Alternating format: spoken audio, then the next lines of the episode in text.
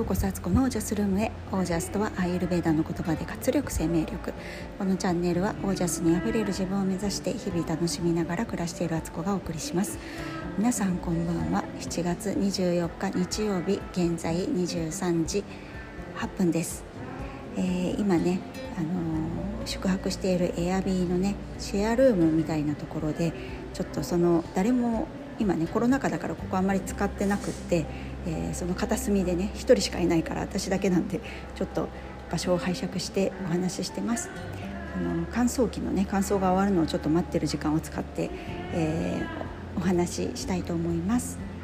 えー、今日はね4日目にしてやっと旅らしい旅になったというか息子のねおかげさまで具合が良くなってきて、えー、今日もう本当にね食欲も普通に戻って夕方からね外に一緒に出かけることもできてねなんかみんなのテンションが上がってとってもあのあ旅ってこういうもんだよなっていうふうにね思いました。さらにはねあの私の姪っ子がね京都の大学に進学していて彼女も来てくれて今日一晩一緒に泊まってくれてるんですけどあのみんなでねワイワイしながらあの京都旅しました、まあ、息子はねちょっとまだねいきなり人混みとか暑い中行くのはしんどかったんで、あのー、午後までね部屋でゆっくりしてて私たちが一通り観光して戻ってきてからまたちょっと夕方ね外に出る時に一緒に出ることができて、えー、鴨川沿いとかをね散歩したりとかして、えー、いとこ同士ね4人子供たちがね楽しむことができました。で今日はねあの清水寺の方に行って、えーあそこってね本当に京都らしい京都が見れる場所という感じだと思うんですけど二年坂三年坂の辺りをねあのいろんなお店見ながらでスタバのね和風家屋のねスタバがあるんでそこにも入ったりとかして、えー、過ごしました。で本当にねやっぱね今まあコロナ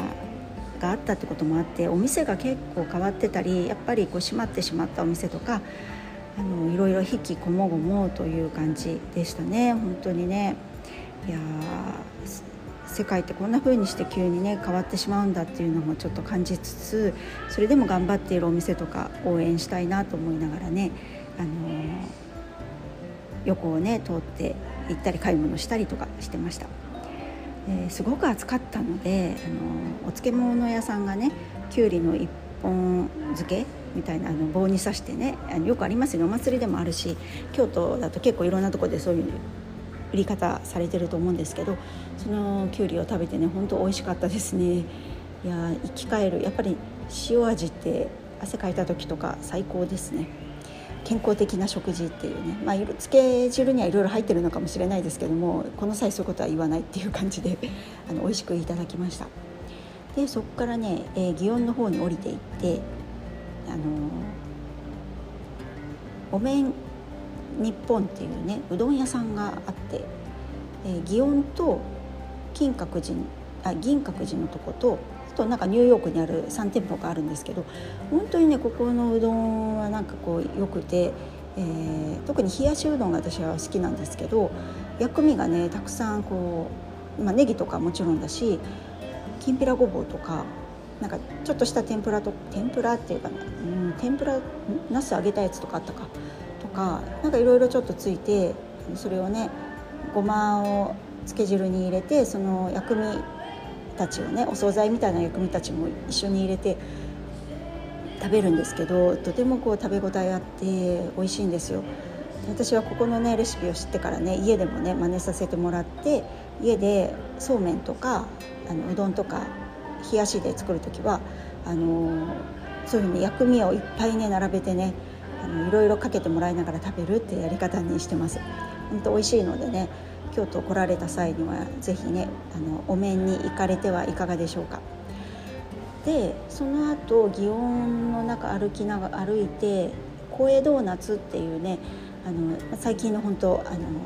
おしゃれカフェってやつですねあの天井にねカゴがいっぱい照明器具がカゴで、えー、カゴのシェーディングがされてるところって言ったらなんとなく知ってる人は知ってると思うんですけどそこ行きましてドーナツを買いえー、錦市場で、えー、卵焼き買ったりとか有粒のね包丁を見たりとかなんかいろいろね見ながら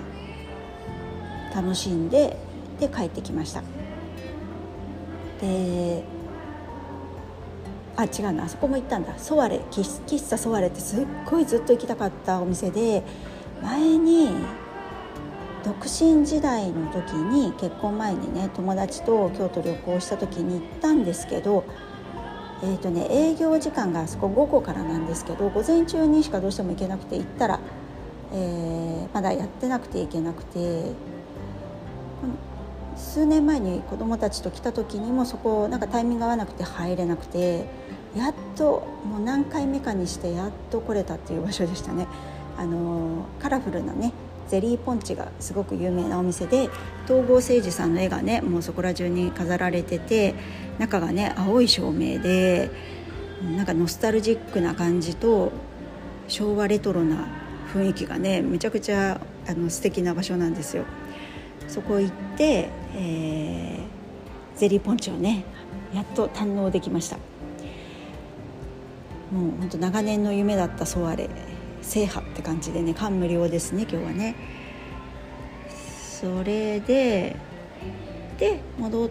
てきたんだな。それで夕方またちょっと鴨川行ったりとかしてね遊んだりして、えー、夕ご飯はね買ってきたものを並べてあのちょっとパーティーっぽい感じでご飯食べてでもあの子供たちもねもう本当いろいろ盛り上がって楽しくしてました。今日ね思ったんですけどねなんか旅でいろいろ食べたくなるじゃないですかあのあそこ行こうとかあのお店行こうとかあのなんか誰かのねあの Vlog なんか見てあここのお店良さそうだなって今度行く時行こうなんてすごいチェックしてたんですけど実際ね行ってみるとそんなに食べられないんですよね。1日まあ3食食べるとしても今私ほとんど2食とか1.5食で過ごしててそうするとね本当食べる量っていうのがねそんなにね何軒も行けないんですよカフェなんかもいっぱい行きたいんだけど1日にねそんなコーヒーをね3杯4杯5杯なんて飲めないので厳選して今日はここみたいに選ばないといけないしなんかね何気にねお腹がいっぱいになっちゃって今日もねそのうどん屋さんでは末っ子と私は共用にして末っ子が頼むのを大盛りにしてもらってそれをちょっと分けてもらったっていう感じでしっかり1食は食べてないんですけどその後、うんとそうソワレに行ってねゼリーポンチを食べたりその時ねゼリーポンチとコーヒーフロートコーヒーゼリーフロートとアップルパイとクリームソーダをねそれぞれ、まあ、1人1点みたいな感じで頼んでシェアする感じにしたんですけどなんかもうその時点ですごくお腹がねなんかぐちゃぐちゃになってるっていうかいろんな味も食べ過ぎたしなんかねお腹いっぱいで錦市場でもなんかいろいろね串串焼きみたいのとかいっぱい売ってるんですよ。でちょっとねあの立ち食い的な感じでね美味しいとこだけ食べれるような感じにしてあるのになんかでも食べれないっていうかお腹の中が変になりそうで。でね今日小江ドーナツっていうドーナツ買ったんですけど 結局ねあの家帰ってきてから誰も食べれてないっていうねあのテイクアウトで買ってきたんですけどずっと冷蔵庫入ってますね明日の、ね、朝ごはんでも食べれるのかなあんな甘いもの子供たちね、まあ、そんな感じでなんかこうね食べたいものはいっぱいあるんだけどなんかねそんなにやっぱり食べれないやってこれは年齢的なことも関係あるなと思って若かったらね多分食べれちゃってるんですよ。だけども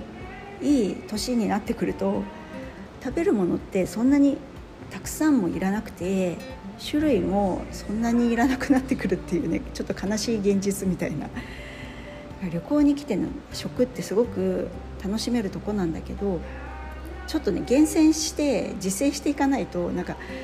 うん、今でも夜お腹なんか満杯なんですよね、まあ、帰ってきてからパーティーっぽくね食べたりもしてたんでね。普段食べないようなものも食べたんで。なんかお腹パンパンでねなんか苦しいです私。だから年齢とともに旅の仕方も変わるなーっていうね。もう本当に明日はね嵐山方面行くんですけどなんかアラビカコーヒーとかねミッフィーのパン屋さんとかめちゃくちゃ楽しみにはしてたんですけどなんか食べれなさそうな気がして残念でならないみたいなね見るだけでもう満足しちゃうかもしれないっていうねそういう状態になってます。なんかそういう皆さん心当たりはないでしょうか？本当に本当にそんな感じであとやっぱり旅行に出てるとルーティンワークねいつもの。守りたくてもやっぱできないんですよね。あの瞑想も呼吸法もできてないしオイルマッサージも今日ちらっとちょこっとだけはやったんですけどいつものような感じではできてないし、まあ、何より筋トレと有酸素運動できてないのであのたくさん歩いてはいるんですけどあの運動とかねちょっといつものなんか自分をそこでねすごくリセットしてたんだなっていうのも感じてますね。そこでそういう時間をねいつも私は朝の時間に自分を取り戻すためというかね自分に向き合える時間っていうのを常にとってたからなんかバランスが良かったのかもなっていう。か、まあ、これはこれでね、まあ、旅が終わればまた元には戻りますけどなんか旅の間ももっと体はね快適で過ごしたい。お腹がこんないっぱいになってたりとかなんかこう体もねすごく今肩が凝ってるんですよね、まあ、ちょっと息子の病気ねあの体調不良があったんでねその看病の時とか、ま心配したりこの先ちょっとどうしようっていうねあの数日前はね本当に路頭に迷ってたのでそういうのもあってね肩がねものすごく凝ってるんですよ。なんかこうゆっくりこうストレッチする時間もないし止まってるところが絨毯敷きでねあのそこに寝転がってねこうヨガみたいなことがちょっとやりにくいっていうかなんか綺麗なのかどうかもわからないというか、まあ、綺麗な場所なんですけど新しいしここは。でも多分いろんな国の人が出入りしてるので土足で入ってきてる人もいるよなって思うとちょっと家でやってるようなねあのヨガマットとかがあればいいですけどそれもないわけだし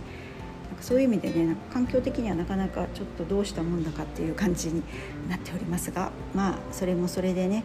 旅の一つの思い出になるかなという感じです。でさらにね今日やってしまった事件を聞いてください 本当に私がいるところ何か起きるっていう感じで自分を全く信用していない私ですけど今日ですね夕方みんなでこう買い出しに出て川沿い歩い歩いてね買い出しに行った時に帰ってきた時にね 部屋に入ろうとしたら部屋がカードキーで開けるもので私はあのいつも携帯のねあのポケットにそのカードを入れてたんですよ。ところが もうね部屋にねカードキー2枚とも置いてきちゃっててエントランスでね鍵がないって騒ぐ私みたいなね、えー、あっけに取られる子供4人っていうね。